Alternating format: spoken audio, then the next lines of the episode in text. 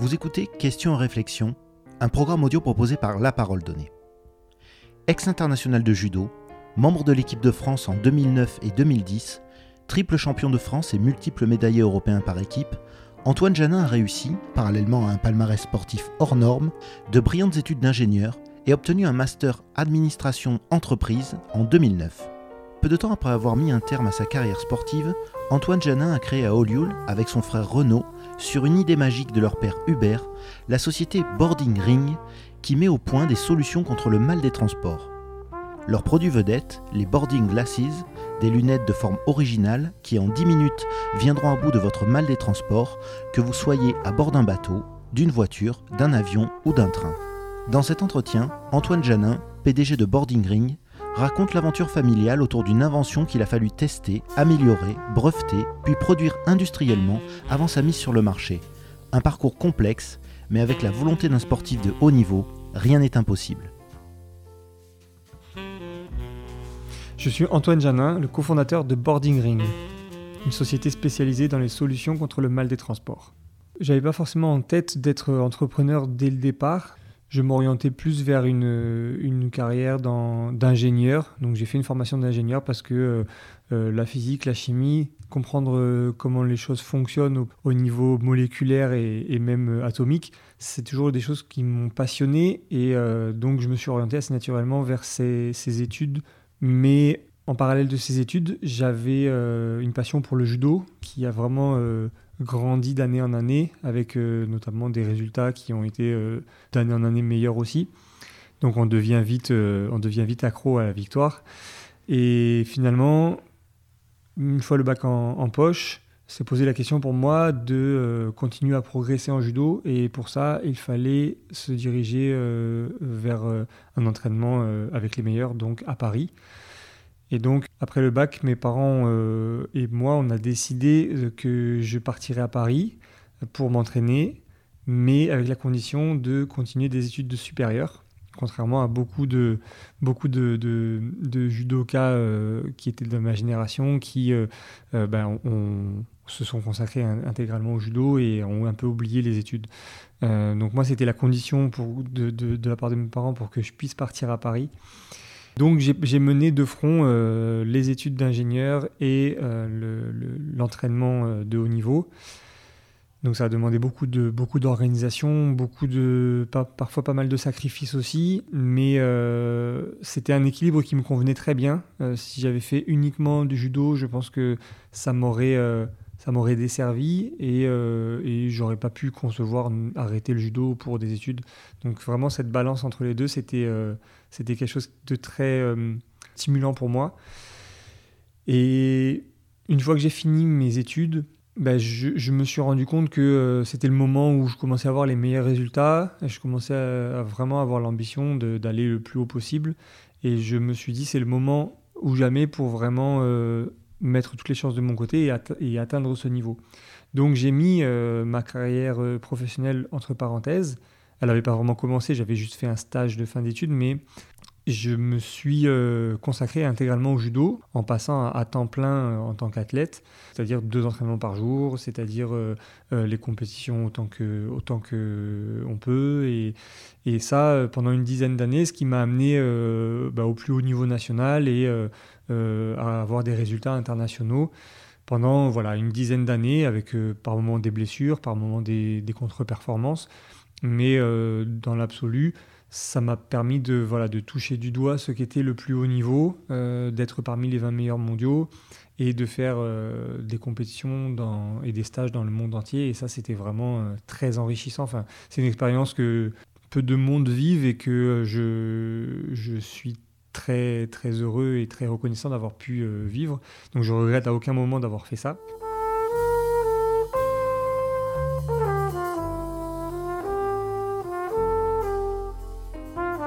Une fois que j'arrivais vers mes 30 ans, que euh, la carrière de sportif euh, commence à se rapprocher de la fin, euh, je me suis un peu posé la question. J'ai eu, des blessures qui m'ont permis aussi de, me poser, de, me dire qu'est-ce que je ferai après. J'avais pas du tout dans l'idée de continuer dans le judo, d'être prof de judo. C'était pas vraiment le, truc qui me, qui me faisait vibrer, en tout cas pour l'instant. Mais je me voyais plus non plus rentrer dans une grande entreprise comme, comme les ingénieurs le font habituellement, parce que j'avais beaucoup pris goût à l'indépendance et à l'autonomie que procure la, vie d'athlète de haut niveau, surtout un, athlète, enfin un sport individuel où on est vraiment maître de, de, son destin, de son emploi du temps, de ses résultats. Si on a des bons résultats, c'est grâce à nous. Et si on a des mauvais résultats, c'est à cause de nous. Donc on, se repose uniquement sur nous, même si on, plus on, monte dans les échelons, plus on a un, staff euh, à disposition avec euh, des kinés, des entraîneurs qui sont très haut niveau, qui sont euh, aussi importants dans, l'accès au meilleur niveau. Mais voilà, le fait de pouvoir, enfin de se dire, voilà, si je veux progresser, ben, c'est à moi de m'entraîner plus que les autres et, et de mettre en place toute ma vie pour pouvoir atteindre les objectifs que je me suis fixés. Ben, je me voyais mal rentrer dans, entre guillemets, dans une case, sans que ce soit trop péjoratif, d'une grande entreprise. Et euh, c'est à ce moment-là où euh, l'idée euh, de, de, créer une entreprise a commencé à, mûrir. Ça tombait bien puisqu'en fait mon père, qui lui pour le coup est un multi-entrepreneur depuis très longtemps, avait cette idée d'entreprise, enfin de solution contre le mal des transports qui arrivait vraiment à maturité. Il a commencé à travailler là-dessus au début des années 2000. Mais euh, voilà, en 2015, euh, on arrivait quand même à une solution qui, était aboutie, qui était mûre. J'ai pas vraiment hésité une seconde avant de, me lancer dans l'aventure entrepreneuriale avec lui et avec euh, Renaud, mon frère, qui nous a rejoint dès le départ. En fait, effectivement, c'est vrai qu'il y a beaucoup de similarités, de, de parallèles entre la vie d'entrepreneur et la vie de sportif de haut niveau. Et je me sers de cette expérience au quotidien pour bah, pour essayer de progresser, pour essayer d'éviter certaines erreurs et, et pour garder euh, l'humilité euh, nécessaire et, la remise en question nécessaire à, vraiment euh, corriger le tir quand on ne va pas forcément dans, le bon, dans la bonne direction.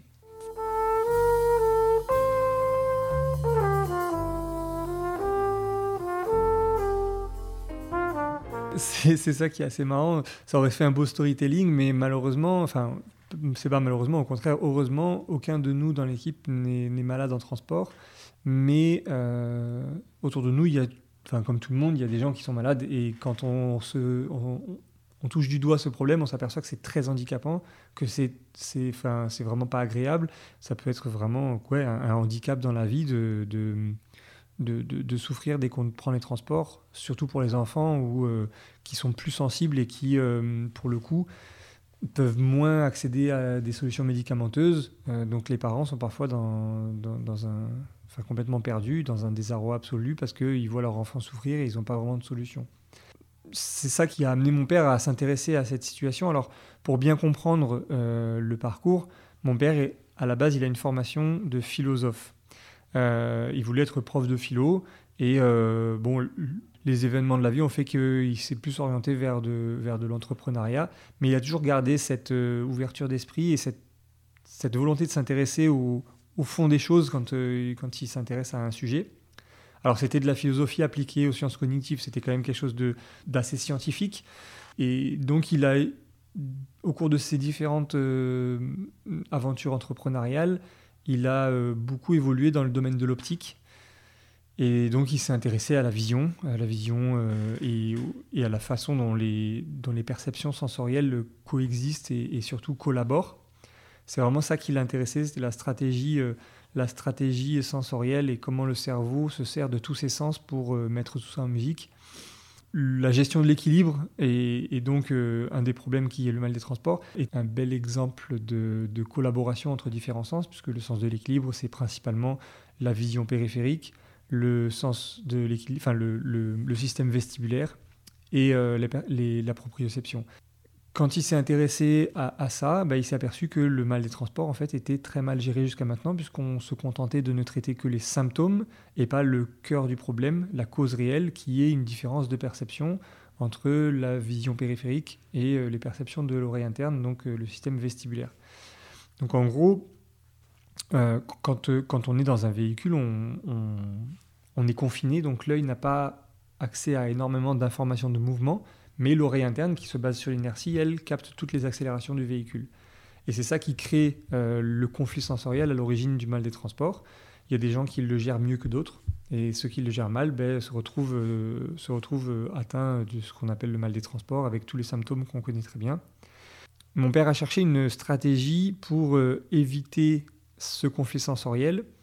Et ben, il s'est dit, en fait, si c'est l'œil qui cause le problème, puisque c'est l'œil qui est confiné, eh ben, il faut lui redonner des, billes pour qu'il puisse euh, se repérer correctement dans l'espace.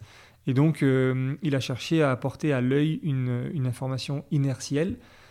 Et en fait, tout simplement, il a copié euh, ce qui se passe dans l'oreille interne. Dans l'oreille interne, on a des canaux semi-circulaires dans les trois directions de l'espace qui sont remplis de liquide. Et ce liquide, sous la contrainte des différentes accélérations de la tête, va euh, bouger et euh, il y a plein de senseurs qui, qui, captent le mouvement de ce liquide.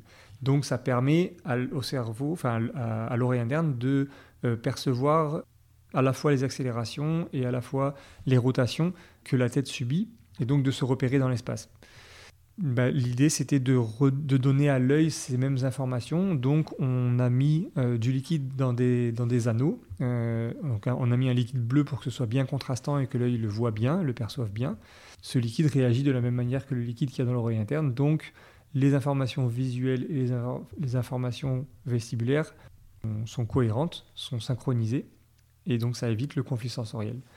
Euh, ce qu'il faut bien comprendre, c'est que on a mis ces canaux, euh, ces, anneaux, euh, ces anneaux euh, avec de liquide coloré en périphérie du champ visuel parce que c'est vraiment la vision périphérique qui fait le travail.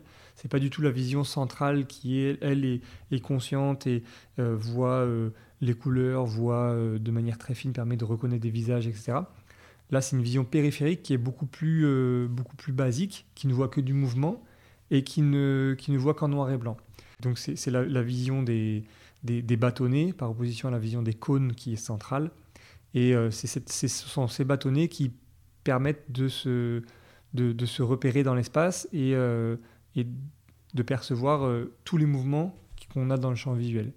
Et ce sont ces, bâtonnets qui collaborent avec le système vestibulaire et qui, qui sont en désaccord quand on est dans un véhicule en mouvement.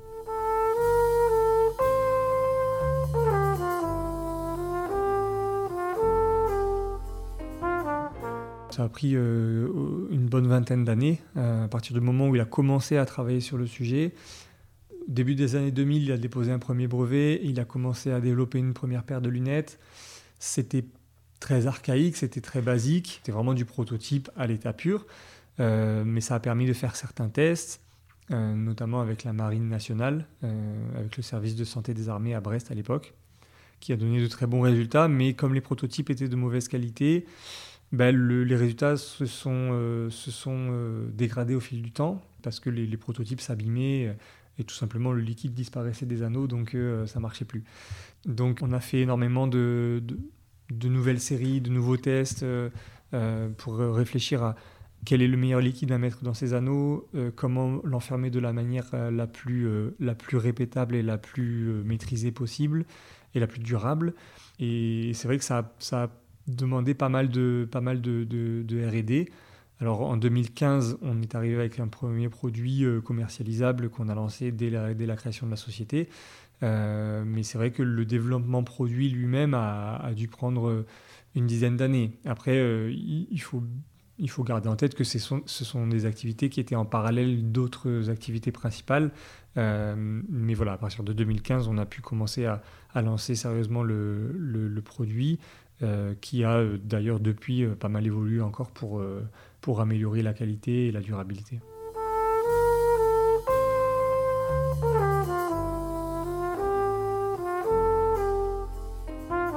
Comme c'est sur une, un laps de temps assez long, au début des années 2000, c'était pas du tout la même chose que en 2015 pour les créateurs de sociétés. Euh, il y a beaucoup de choses qui ont vu le jour. Euh, BPI France a fait énormément de, énormément de choses. Enfin, L'entrepreneuriat de manière générale a, eu a connu vraiment une explosion et beaucoup de mécanismes ont été mis en place pour aider les entrepreneurs. Aujourd'hui, entreprendre, je ne dis pas que c'est facile, mais il y a beaucoup d'outils qui sont euh, à disposition et on peut lancer sa boîte pour très, avec très peu d'argent parce que il y a plein de possibilités de prototyper pour peu cher. Il y a de la, il y a de la il y a de l'impression 3D, il y a, enfin voilà, il y a plein plein d'outils aujourd'hui qui sont à disposition pour, pour développer et lancer assez rapidement un produit. En 2000, c'était un peu différent. Et en plus de ça, en 2000, on n'était pas encore dans le mouvement de réindustrialisation en France. Et donc, produire des lunettes en plastique avec un liquide à l'intérieur, hum, quand mon père a commencé à taper à, des portes, ben, tout le monde disait non, on ne sait pas faire, on ne sait pas faire. Et donc on s'est retrouvé à devoir aller faire ça en Chine parce qu'il n'y avait que les Chinois qui avaient le savoir-faire. Et du coup, ça a pris un peu plus de temps parce que forcément, ben, parler avec des Chinois déjà, c'est pas facile. Il faut aller les voir parce que sinon, soit ils comprennent pas bien, soit ils, nous font passer après ceux qui viennent les voir. En fait, c'est assez normal. Il y, a, quand même euh, une relation. Ils, sont très honorés qu'on vienne les voir, mais quand on va pas les voir, euh, c'est plus difficile de se faire entendre. Donc, euh, donc voilà, il, y, a, eu un, départ, un, début un peu compliqué. Aujourd'hui, c'est un peu plus facile, même si techniquement, ces lunettes sont quand même toujours difficiles à fabriquer parce que on a besoin d'avoir un niveau très, euh, très précis de liquide dans les, dans les anneaux et il faut que ce soit le même dans tous les anneaux. Et en plus de ça, il faut que ça dure longtemps. Et ça, c'est un peu un challenge technique. Ça paraît, ça paraît basique comme ça, mais c'est un peu un challenge technique. Là, en ce moment, on est en train de travailler sur le modèle enfant euh, de nos lunettes. Et on, voudrait le fabriquer en France. Et du coup, le challenge, c'est d'arriver à trouver euh, des, des, des, partenaires industriels en France pour pouvoir faire ça. On a, identifié euh, deux, principaux partenaires. C'est pas pas encore tranché, mais on a bon espoir de pouvoir fabriquer ce modèle en France. Euh, enfin, c'est une des conditions de toute façon. Et a priori, euh, on devrait se diriger vers, euh, un partenaire français sans trop de difficultés et avec une viabilité économique parce que c'est la condition évidemment pour avoir un produit qui dure. Il y a quelque chose que je voulais rajouter par rapport à, la, difficulté d'innover de, avec ce produit, c'est qu'en fait, on s'attaque à un problème qui existe depuis très longtemps, euh, qui a, euh, pour lequel on a proposé un, tas de solutions euh, diverses et variées, et parfois les plus farfelues. ça, va du, ça va du sparadrap sur le nombril au, au persil autour du cou, à, des solutions plus, plus efficaces, mais souvent médicamenteuses, donc avec des, effets, des effets secondaires. Donc quand on propose une nouvelle solution comme ça, avec une paire de lunettes qui a un look un peu spécial, la difficulté, c'est d'apprendre au marché euh, et de, faire comprendre aux gens pourquoi cette solution va marcher mieux que les autres et euh, pourquoi c'est la solution qu'il faut choisir pour le mal des transports. Au-delà euh, du fait que c'est la meilleure solution en termes d'efficacité, à partir du moment où la personne a bien compris le mécanisme du mal des transports et comment fonctionnent les lunettes, c'est gagné. Mais ça demande un effort de pédagogie qui est, bah, qui, est difficile pour euh, des petites structures. Et je pense que c'est un des gros, euh, un des gros challenges de, de notre euh, activité, c'est d'arriver à, à, créer en fait un, une nouvelle offre. On ne vient pas en concurrence de quelque chose qui existait déjà, on crée vraiment un nouveau produit avec un nouvel usage. Et ça, ça va en plus de l'innovation technique des, lunettes.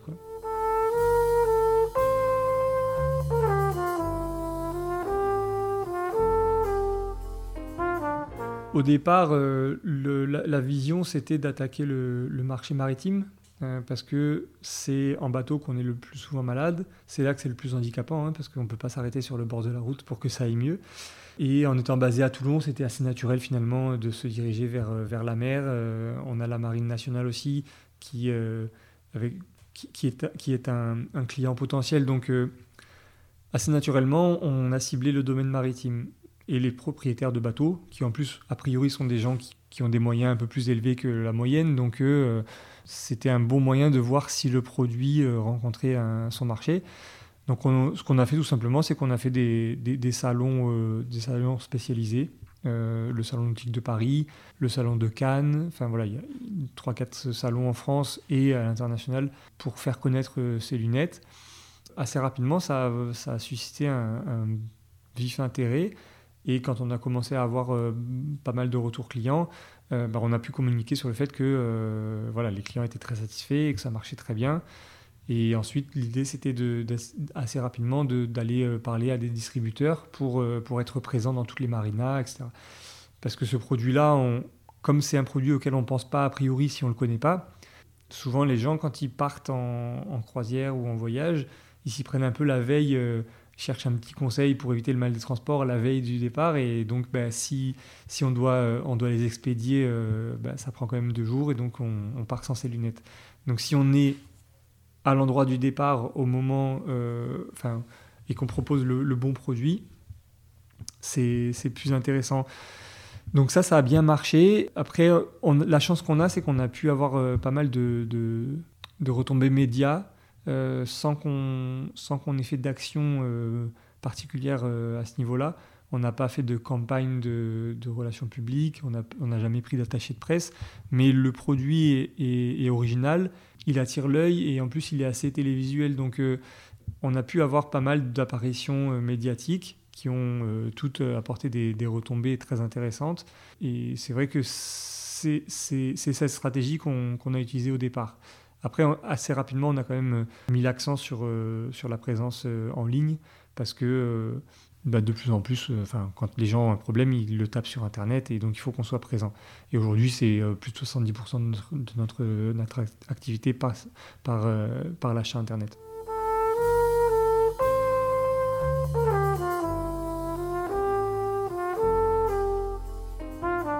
Ce produit est, assez, facile à copier finalement. Il n'y a, pas, euh, a pas une technologie très compliquée à, analyser.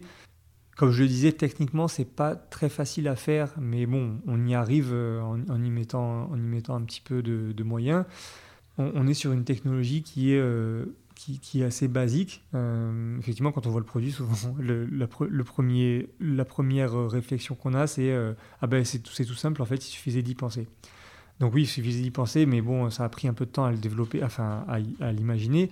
La copie, ça a été effectivement euh, quelque chose à laquelle on a pensé assez rapidement parce que euh, euh, ben forcément, le marché du mal des transports est, énorme et donc ça peut attirer des convoitises. Donc on a déposé des brevets assez rapidement, mais on s'est vite rendu compte qu'en fait un brevet ça, n'a de valeur que euh, la, quantité d'argent qu'on peut mettre pour le défendre.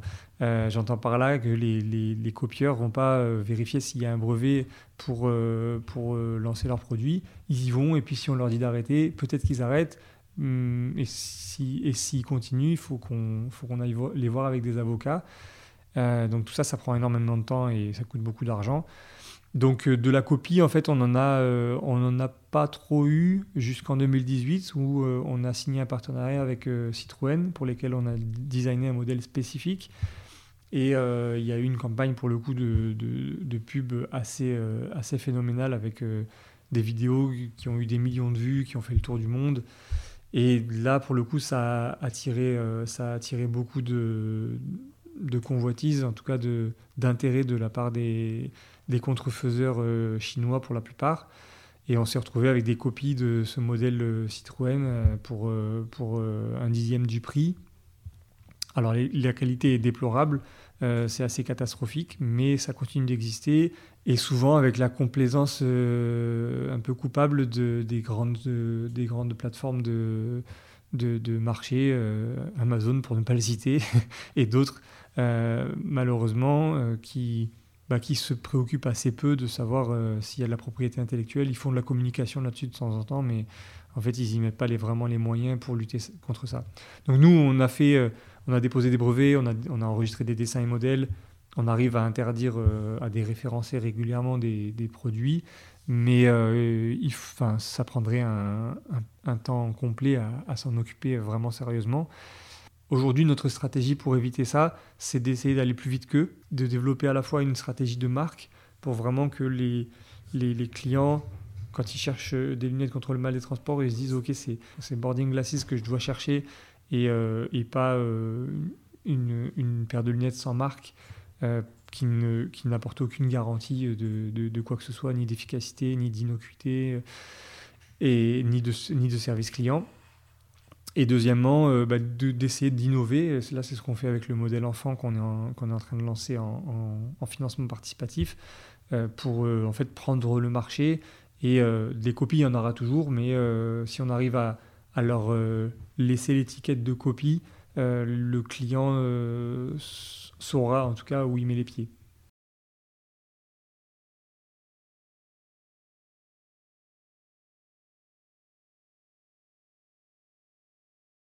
On a un peu tâtonné au départ, sachant que le, coût de revient d'une paire de lunettes aussi a varié. Au début, on était sur quelque chose qui était beaucoup moins cher que ce que ça nous coûte aujourd'hui.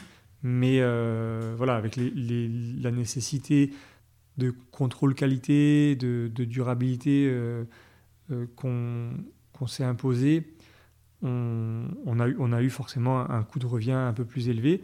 Donc le, prix final est forcément euh, euh, fonction du, coût de revient. Euh, on applique des taux de marge assez, classiques.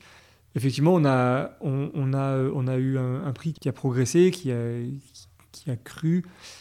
Mais malgré ça, on n'a pas, remarqué énormément d'élasticité vis-à-vis de ce prix ça reste un, investissement pour certaines personnes, 70 euros.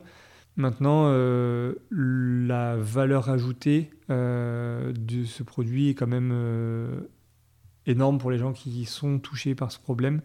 Et donc, voilà, on, pense que on est à 69 euros, on est sur une fourchette peut-être un petit peu haute, mais on, reste dans la fourchette de, produits grand public et, on espère pouvoir atteindre des volumes qui nous permettront de, rebaisser euh, à nouveau ce prix.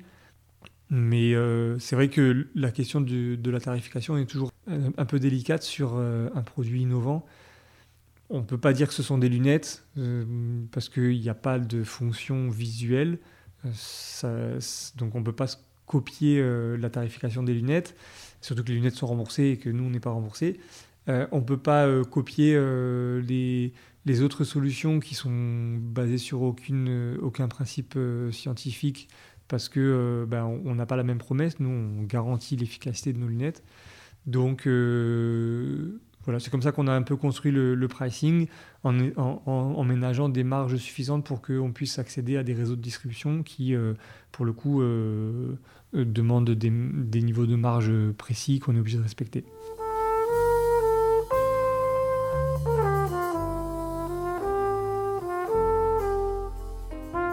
Il y a des possibilités de, faire évoluer le design. On aura toujours une paire de lunettes euh, avec euh, un liquide visible puisque c'est le principe actif de ces lunettes. Donc on aura toujours des, lunettes qui ont un look un peu spécial. Euh, ça ne sera jamais très discret. Néanmoins, on, peut... nous, on a un cahier des charges assez précis sur l'emplacement des niveaux de liquide, leur, taille et leur l'impact en fait visuel que ça doit avoir sur le porteur. Maintenant, euh, si on respecte ce cahier des charges, euh, le reste, c'est tout à fait ouvert à, à, modification. On, on, le voit quand on regarde des, la, production de lunettes, il y a une diversité incroyable dans, dans les formes de lunettes, donc euh, il n'y a pas de raison qu'on n'arrive pas à, proposer différents modèles, notamment un modèle peut-être plus adapté au sport, un modèle plus pour, pour les, les citadins il y a plein d'idées. Euh, pour l'instant, euh, c'est vrai que on se concentre surtout sur le modèle enfant parce que c'était une très grosse demande de nos clients et que encore une fois les, parents n'ont pas beaucoup d'autres solutions que le sac pour, pour faire vomir leur enfant euh, quand il est malade quoi. Donc c'était la priorité et c'est ce vers quoi on va pour l'instant.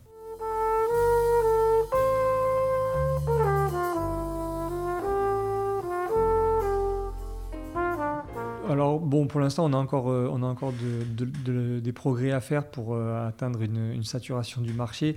Euh, ça peut être un produit profitable en soi, ça, l'est déjà plus ou moins, mais on a, on a cependant d'autres idées d'application. Alors déjà de ces lunettes pour des, applications médicales plus précises, notamment la lutte contre les vertiges. C'est des choses qu'on est en train de, on est en train de d'identifier et d'expérimenter avec euh, nos partenaires académiques. Euh, il y a une étude qui est en cours actuellement sur euh, la plus-value que peuvent apporter les lunettes pour les gens qui souffrent de névrite vestibulaire. C'est le CHU de Brest qui, qui, qui mène cette, cette, expérimentation. Mais au-delà de ça, notre approche, elle peut être déclinée sous plusieurs, sous plusieurs aspects et ce sont des choses qui sont déjà en cours, notamment un dispositif lumineux qu'on va installer directement dans les véhicules et qui va euh, simuler le mouvement de liquide, mais avec euh, des, colonnes de LED. Donc euh, concrètement, on installe des colonnes lumineuses à l'intérieur d'un véhicule à des endroits précis. Et ces, colonnes lumineuses vont être allumées sur la partie supérieure, éteintes sur la partie inférieure. et elles vont être contrôlées par un, microcontrôleur qui, perçoit des, qui capte des, informations d'une centrale inertielle. Et donc euh, le, niveau lumineux va monter et descendre en fonction des accélérations du véhicule, de manière à ce que l'œil puisse recréer, en fait, reconstruire un horizon artificiel à l'intérieur du véhicule, à l'intérieur de la pièce équipée. Euh, donc ça, c'est un système qui s'appelle Boarding Light qu'on a breveté, qu'on a expérimenté en voiture, qui a donné de très bons résultats et que, euh, qui est actuellement en, test euh, à bord d'un bâtiment de la Marine nationale qui est en opération. Donc d'ici la fin de l'année, on devrait avoir des résultats d'expérimentation à ce niveau-là et ça pourrait ouvrir un, très gros marché. Alors pour le coup, on va pas y aller tout seul parce que nous, on n'est pas, des, des industriels, on n'est pas des équipementiers, mais euh, on, trouvera des, partenaires euh, euh, équipementiers, que ce soit dans le domaine maritime, dans le domaine automobile ou aérien, pour, pour installer ces dispositifs dans les véhicules quand on aura montré que ça marche bien et que c'est facile à installer. La deuxième, la deuxième verticale qu'on est en train de développer, c'est pour la technologie de la réalité virtuelle, euh, puisque les casques de réalité virtuelle provoquent de la cinétose, donc euh, du mal des transports, qu'on appelle cybercinétose ou motion sickness en, bon français. C'est dû, à, la même, cause, c'est-à-dire une différence de perception, sauf que cette fois, c'est l'œil qui va voir un mouvement que l'oreille interne ne perçoit pas. Et donc, euh, on a développé un système sur la même approche, encore une fois, donc un, petit euh, accessoire qu'on installe dans les casques de réalité virtuelle, qui vont afficher des signaux lumineux qui s'animent uniquement quand on bouge la tête. Donc, ils sont reliés au mouvement de la tête, indépendamment de ce qui peut se passer sur l'écran principal, pour que l'œil, même s'il est complètement immergé dans cette réalité virtuelle, que l'œil est en permanence en périphérie des, des repères visuels de la réalité de l'inertie dans laquelle il est et que ça lui permette de synchroniser ces informations avec euh, l'oreille interne pour se dire ok je, je, suis dans un monde virtuel mais euh, mon monde réel inertiel est quand même là et je ne suis pas complètement perdu.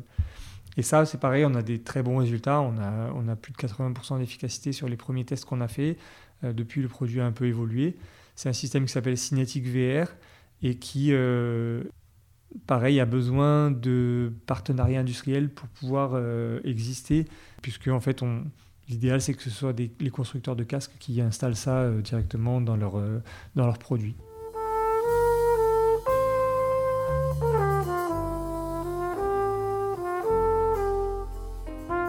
Alors il y, a, des, y, y a des équipes, il y a des équipes de chercheurs qui ont travaillé sur le sujet de manière assez proche de la nôtre euh, sans que ce soit exactement pareil, notamment euh, du côté, de, du côté du, de, Détroit au Michigan, dans le Michigan euh, où évidemment l'industrie automobile est très présente, mais eux font plus, proposent en fait du défilement quand nous on propose un horizon artificiel.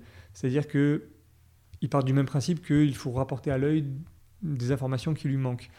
Et eux, ils partent du principe que si on n'avait pas l'habitacle du véhicule, on verrait du défilement, et donc c'est ce défilement qu'il faut apporter à l'œil. Nous, on part du principe que c'est plus inertiel que euh, cinétique, et donc, euh, par conséquent, nous, on se concentre uniquement sur les accélérations, quand eux se concentrent euh, sur, sur du mouvement. mais voilà, on, est quand même dans des directions qui ne sont pas complètement divergentes. Sinon, il y a une autre, euh, une autre euh, équipe qui, pour le coup, est une, une start-up euh, du côté de New York qui développe un système pour éviter les vertiges et aussi le, mal des transports, mais il communique moins là-dessus maintenant et il se concentre beaucoup plus sur les vertiges. Mais c'est un, bandeau qu'on met autour de la tête et qui va euh, masquer l'information de l'oreille interne, qui va la noyer cette information dans un bruit blanc. Donc en gros, ils mettent un espèce de vibreur derrière l'oreille pour, euh, pour qu'il n'y ait plus cette différence de perception entre l'oreille interne et l'œil. Nous, on trouve ça dommage de, de, chanter l'information de l'oreille interne alors que c'est la bonne information et, et, de se concentrer sur l'information visuelle. Mais euh, force est de constater qu'ils arrivent à avoir des résultats après, il faut voir l'usabilité, le confort d'usage, parce que c'est vrai qu'avoir un vibreur sous derrière l'oreille pendant plusieurs heures, ça peut être très, très inconfortable. Mais voilà, c'est, je pense que ce sont les, deux, les, deux, les deux approches qui sont les, plus proches de la nôtre. Il y, a, y, a, y, a, quand même beaucoup d'équipes universitaires qui travaillent sur le sujet, mais de la, de la manière, de notre approche, en fait, euh, il n'y a pas énormément de, développement encore.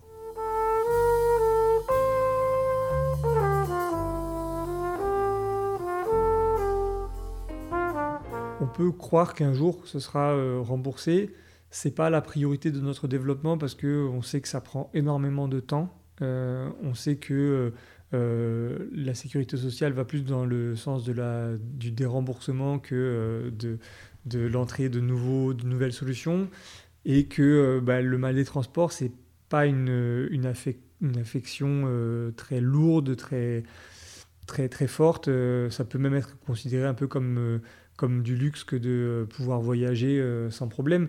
Néanmoins, c'est un, une problématique qui, est quand même très largement euh, répandu. Hein, euh, les, chiffres, le chiffre qui revient le plus souvent, c'est 30% de la population. Euh, et il y a des médicaments contre le mal des transports qui sont remboursés. Donc il n'y a pas de raison qu'on n'y arrive pas un jour. néanmoins, c'est pour, arriver à ça, il faut une étude scientifique en bonne et due forme que pour l'instant on n'a pas finalisée. Alors la bonne nouvelle, c'est que au deuxième semestre 2023, on devrait avoir cette publication on a déjà des résultats euh, qui sont très bons. On n'en parle pas plus que ça parce que, euh, parce que euh, la primauté va à la revue qui nous publiera. Mais ça sera une première porte ouverte pour une étude clinique qui, pour le coup, elle peut ouvrir un remboursement. À côté de ça, l'étude qu'on a, qu'on mène avec le CHU de Brest, c'est une étude clinique menée par un médecin. Et si l'étude montre que la plus-value est intéressante, Là, ça peut aller beaucoup plus vite parce que euh, les gens qui souffrent de névrite vestibulaire, c'est vraiment très violent et ça peut débloquer quelque chose à ce niveau-là.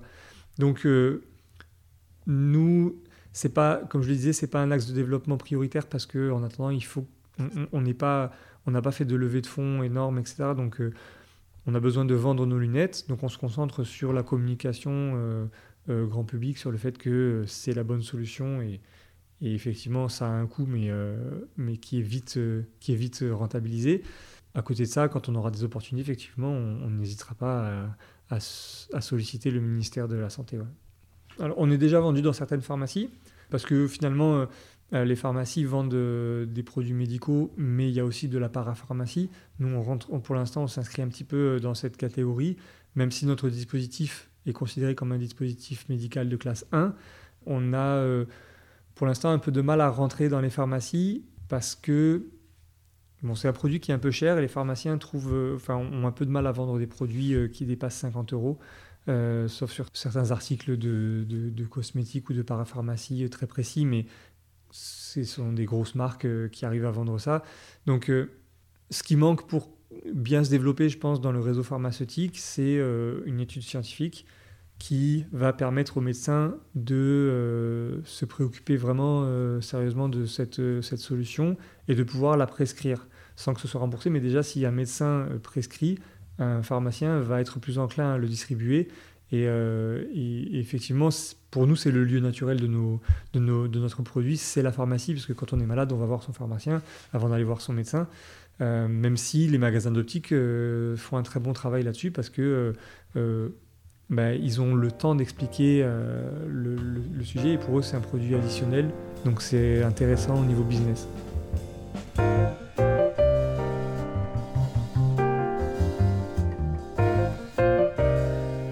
Merci d'avoir écouté cet épisode de La Parole Donnée. Vous pouvez nous suivre sur notre site et nos réseaux sociaux et nous soutenir via notre page Tipeee.